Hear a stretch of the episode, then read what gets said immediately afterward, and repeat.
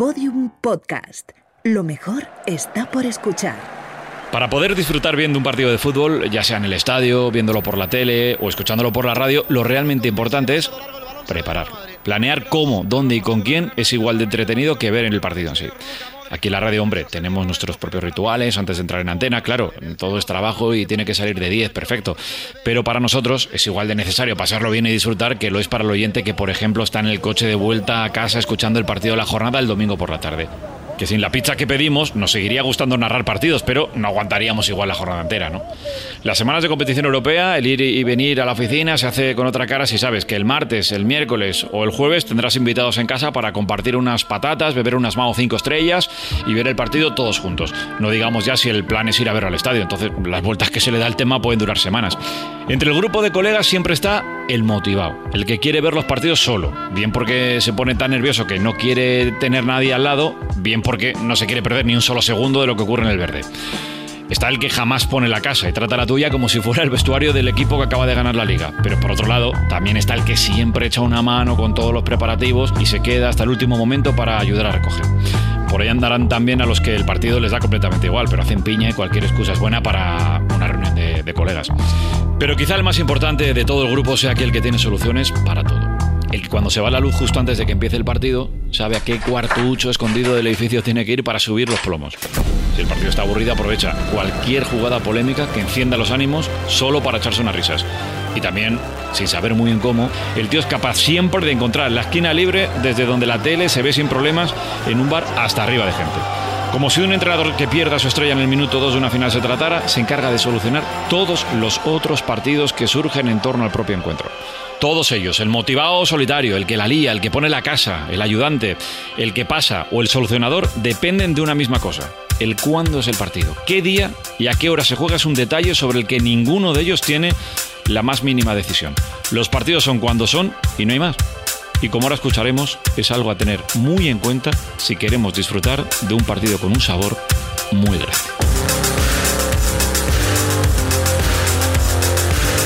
Estos son los otros partidos de Sonido Morse. Espacio ofrecido en colaboración con Mau 5 Estrellas.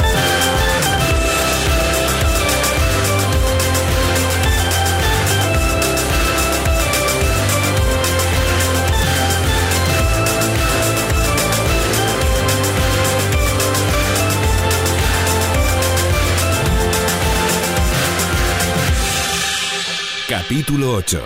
El plan. Joder, Dani. Es que teníamos que haber ido a tu casa. ¿No te gusta la mía o qué? No, a ver. Sí, pero es que la tele de Dani es mucho más grande. Ya. Ah, ah, ah, a mi casa no volvéis, que luego lo dejáis todo hecho una mierda. Claro, mejor que destrocen la mía. Vaya drama. Estuve sacando patatas de los agujeros del sofá por lo menos un mes. Qué guarro. Guarros vosotros, que tirasteis el bol como si fuera confeti. Pero fue por el golazo de Ronaldo, ¿no? Sí, creo que sí. No lo justifiquéis. Eso. Aquí nada de confeti de patatas. Pero si fuiste tú el que comenzó. Bueno, pero ahora es diferente. Este es mi salón nuevo y mi sofá nuevo. ¿Y lluvia de cerveza? Tampoco. Sosos. ¿Cuándo empezaba? En dos minutos creo, pero ¿lo echaban en abierto? Pues claro. Pásame una cinco estrellas, anda. Toma. Yo creo que era de pago, ¿eh? Oye, ¿creéis que sacará a Bale? Ese va a chupar hoy banquillo como el que más. Y seguro que era este canal. Juraría que sí. Anda, míralo en la programación, Javi. A ver. mm, eh, mm, pues. Pues no. Joder. Os lo dije. Busquen otro canal. Tampoco. No lo echan en abierto. Vaya anfitrión que no sabías eso, Javi. Pero. Empieza en un minuto, joder. Os lo dije. Os lo dije. No es el momento, Lucía. No, el momento era cuando os lo dije. Yo me pido. Eh, eh, ¿a dónde vas? A ver el partido. ¿Qué dices? Vete, pero las cervezas no las dejas aquí, ¿eh? Pero no nos hagas este feo, hombre. Yo he venido aquí a ver el partido, ¿eh? No a estar de cháchara. A ver, calma, calma. Tengo un plan. ¿Estáis conmigo? Bueno, No jodáis. Chocadme los botellines. ¿Estáis conmigo? Vale. Esto es lo que haremos. Nos vamos a dividir en dos equipos. Alex y Lucía, vosotros iréis al bar de Paco. no, al del Paco no. ¿Por qué? Que no ponen nunca aceitunas ni nada. ¿Qué más da? Vais al de Paco. Hecho. Dani y yo iremos al de la esquina. Al del Pichi. ¿Pero desde cuándo se llama Pichi? Toda la vida. Toma, Pichi, unas cañitas fresquitas. Oye, Pichi, os dejo unas patachuelas. Pichi. Sí, a mí también me suena. Chicos. Claro. No, pero el Pichi es el de la calle de atrás. El de la esquina se llama... Chicos. ¿Y tú? Creo que no. Chavales. Concentraos, joder. Vamos al bar de la esquina, al del Patillas. El Patillas ese. Da igual eso. Estamos perdiendo el tiempo. El que esté más vacío será el bar elegido. Uno se queda dentro y el otro debe salir a la calle para avisar a la otra pareja. El grito de aviso será a Alirón. ¿De acuerdo? Sí. Pues preparados, listos, ya. Lucía, espera. ¡Corre! ¿Ves algo? No, pero ya llego. ¿Qué ves, Lucía? Dime algo. Que no puedo con los nervios. No hay nadie. ¿Cómo? ¿Este también está vacío? ¿Y el partido? No sé, no lo entiendo. Joder, joder. Paco, ¿qué pasa con el partido? ¿No lo pones o qué? ¿Qué partido, chaval? ¿El del Madrid? Es mañana, de lado. Os lo... No. Os lo dije, no. Está pálido, tío. Vale, y se alegra esa cara, que es mañana. ¿Y ahora qué hacemos? Yo me piro. Joder, ¿cómo eres? Sí, yo también tendría cosas que hacer. Eh, eh, eh, eh. Esperad. Tengo un plan. No, no me jodas. Pero este os va a gustar. No es muy elaborado y tampoco es que requiera ponerle mucho esfuerzo. Vale, me gusta. Sorpréndenos. Vamos a mi casa y nos bebemos las Mau 5 estrellas que se van a quedar Ni calientes. tan mal. ¿Qué dices, Alex? ¿Te vienes? No lo sé, tío. Ah, que sí. Mira, podemos poner tu partido favorito del Madrid y fingir que es el de hoy.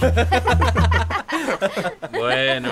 ¿Ves? Si es que al final el partido es lo de menos. Exactly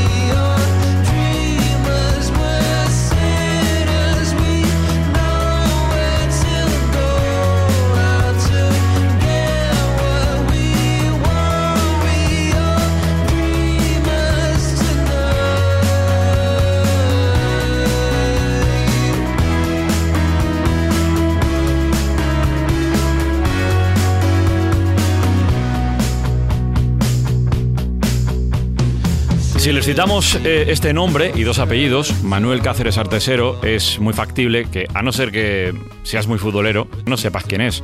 Si les decimos Manuel del Bombo, es ya también muy evidente que sí sabemos quién es.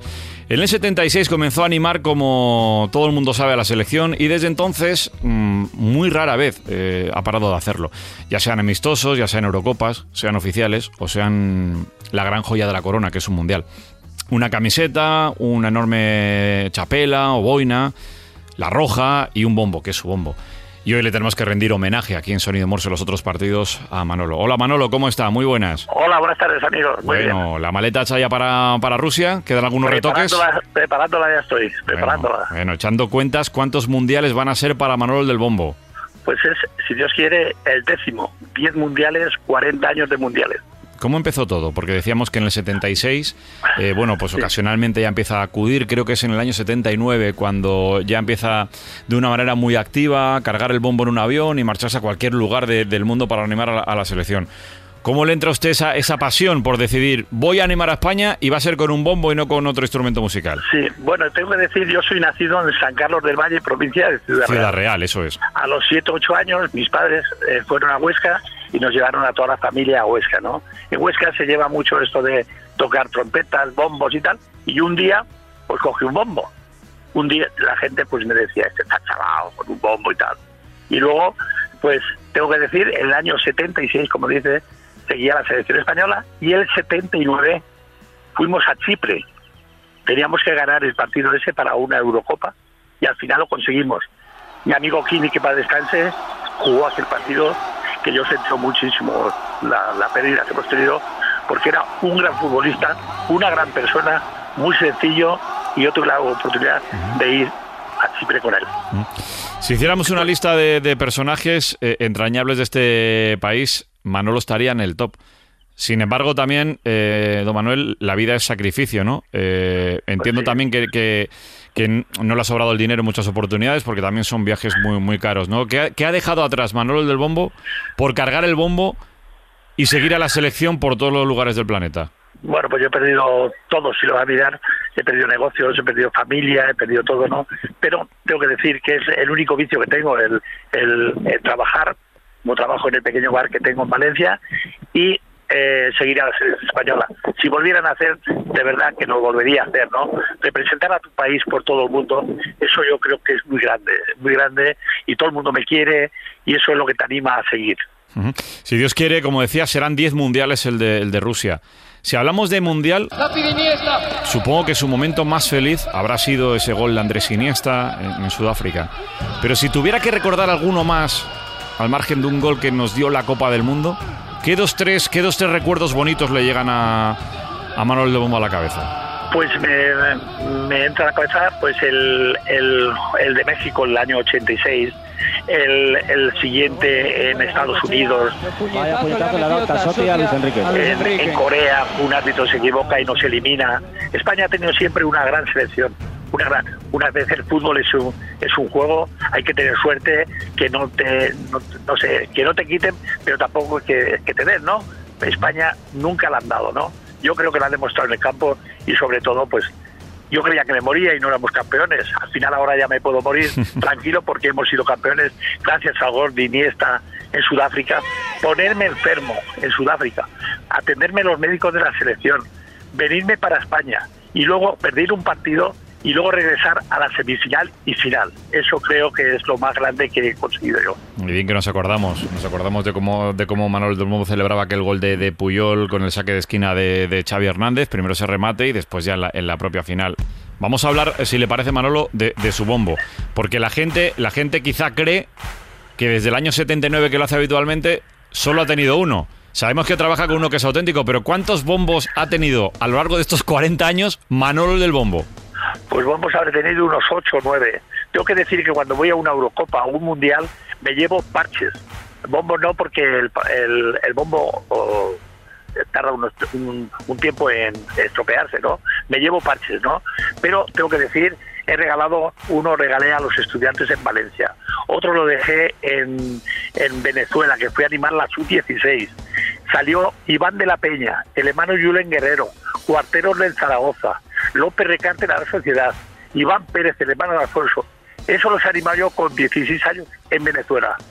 Anda, que no los conoce, son prácticamente sus, sus hijos. Y también momentos, también momentos difíciles con el bombo, ¿no? Porque el año pasado recordábamos también sus lágrimas porque algún desalmado le, ro- le robó el bombo, con, con- como usted dice, con el parche y con el instrumento en sí, ¿no? Aquello fue una pérdida importante y colaboró la Armada incluso en la, en la recuperación, ¿no? Y, y fueron también momentos difíciles, ¿no? Aquí estoy con él y está el hombre llorando. La verdad es que me da una pena. Manolo, buenas noches. Buenas noches, ¿qué tal? ¿Qué ha pasado, Manolo? Muy disgustado porque eh, yo me traía el bombo en mi coche, pero las chicas esas que vienen a, los, a las Eurocopas y a Mundiales se han ofrecido ya traerlo el coche. Bueno, el bombo en el coche de ellas. Y media hora antes de empezar el partido me llaman, bueno, me han ido a buscar que habían forzado el coche de ellas y se ha llevado el bombo, las gorras y todo. Efectivamente, yo lo pasé muy mal porque era, me habían operado el corazón y yo esperaba ese partido en, en Murcia, esperaba el partido ese para ver cómo yo me encontraba, ¿no? Yo lo pasé muy mal, la prensa de todo España, bueno, tengo que decir de todo el mundo, ¿no? Porque me llamaron, bueno, todo el mundo. Y la, la- la- los periodistas de España se preocuparon todos, todos, ¿eh? televisión, radio, prensa, todo el mundo se eh, daban, me daban pues, ánimos para encontrarlo. Pero termina el partido, yo regreso a Valencia al día siguiente, no lo encontramos en cada eh, 50 kilómetros o 100, había compañeros periodistas esperándome. Al final me, llama la federación y me dicen que el bombo ya había aparecido. Le habían dejado le habían dejado enfrente de un cuartel de, la Armada. De aquí los felicito a todos porque se han portado muy bien. Tuve la suerte de ir de Huesca, iba a Huesca y me pasé por Madrid a hacer fotografías con el militar este y, y los y los jefes. Luego el, el, el cuartel, los de la, de la Armada, llamaron a la policía. La policía se presentó en el cuartel. Los de la policía luego lo llevó a la federación y la Federación Española me lo trajo al, estadio, al, al bar mío de Valencia. Oh, qué, qué final más, más bonito. Ahora que cita, que cita su bar, su querido bar, que yo creo que va camino ya de los, tre- de los 30 años de, de apertura, y es un bar histórico, no solo por, no solo por el dueño que es Manuel del Bombo, sino que es un bar, un lugar de, de- de encuentro muy apreciado, muy cerquita de Mestalla. ¿Cuántas, ¿Cuántas conversaciones bonitas en torno al fútbol habrán surgido, no? Háblenos del bar, háblenos de, háblenos de alguna anécdota, algún jugador que haya pasado por ahí, algo que usted, que usted recuerda. Sí, pues sí, ha venido, ha venido Mata, porque venía siempre un primo cuando jugaba aquí. Y tengo que decir, no se, no, se me olvidaba, si hubiera visto al padre de Mata cuando pitaron la final en, eh, en Sudáfrica, que estábamos todos en un grupo, corría el padre de Mata como si hubiera jugado él. ¿Sabes? Fue algo extraordinario, ¿no? Y bueno, por lo del bar, pues viene muchísima gente, eh, los hago entrar por el mostrador, todo el mundo se hace fotografías y tal. Y el bar, pues yo nunca, nunca hago del bar. ¿Por qué? Porque el bar mío lo conoce todo el mundo y tal. Y tengo que decir que se lo pasa muy bien la gente porque los entrar, como digo, dentro, dentro del mostrador y la gente pues se va muy contenta. Pensando en Rusia, ya, ya acabando, Manolo, eh, Manolo de Bombo continuará en muchos más mundiales, de aquí al final de los tiempos, pero el que, el que se marchará, y por él le quiero preguntar, es por su querido Andrés Iniesta, que una vez eh, acabe, esperemos, esa, esa final, esa final del Mundial, ya no volverá a vestir la roja. ¿Qué, qué podría decirle a toda la gente que escucha, que escucha el programa, este podcast, de lo que es Andrés Iniesta para Manolo del Bombo? Pues Andrés Iniesta yo lo conozco hace, hace muchísimo tiempo, a la familia, a los padres, al abuelo, a su hermana, a los sobrinos, los conozco. Una vez jugó España en, en Albacete. Eh, eh, me invitan a almorzar y yo no, no suelo comer cuando conduzco, porque me entra sueño. Pasé por el bar, el bar de los abuelos de, de, de y estaba cerrado. Entonces yo pregunto, pregunto a unos señores, por favor un bar, y un poquito más arriba está el bar de los jubilados. Llego al bar de los jubilados. No vea, con el traje de la selección que iba y tal, todo el mundo se alegró muchísimo de verme y tal. Llego al bar de los jubilados y estaban arreglando la cafetera. No pude tomar café. Y ya que estoy en el pueblo, pues digo, voy a saludar, voy a llamar a los padres de Iniesta por saludarlos si están. Llamo al, al padre de Iniesta, estaba el padre, la madre, los abuelos, la- el- el- la hermana, el cuñado y los sobrinos. Tuve que sacar el bombo y tuve que sacar el bombo a hacerme fotografías con ellos. Me invitaban a comer, pero yo dije al padre Iniesta, no puedo comer porque me entra sueño, ¿no? y bueno, y la- toda la familia viene Iniesta como es, de sencillo, pues igual el abuelo, los padres, los, la hermana, pues todos igual, ¿sabes? Abuelas, abuelos, madres, padres, sobrinas, sobrinos, nietas, nietos, cuñados, nueros. Todo el mundo conoce a Manolo del Bombo y todo el mundo habla muy bien de Manolo. Es un auténtico placer que haya estado con nosotros aquí en Sonido Morse. Un abrazo enorme y que vaya muy bien. Hablamos. Muchas gracias y que nos veamos, que hablemos otra vez en julio con una copa de mar.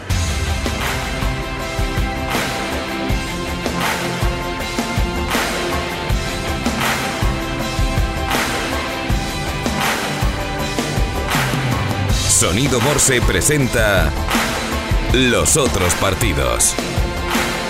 Espacio ofrecido en colaboración con Mau 5 Estrellas.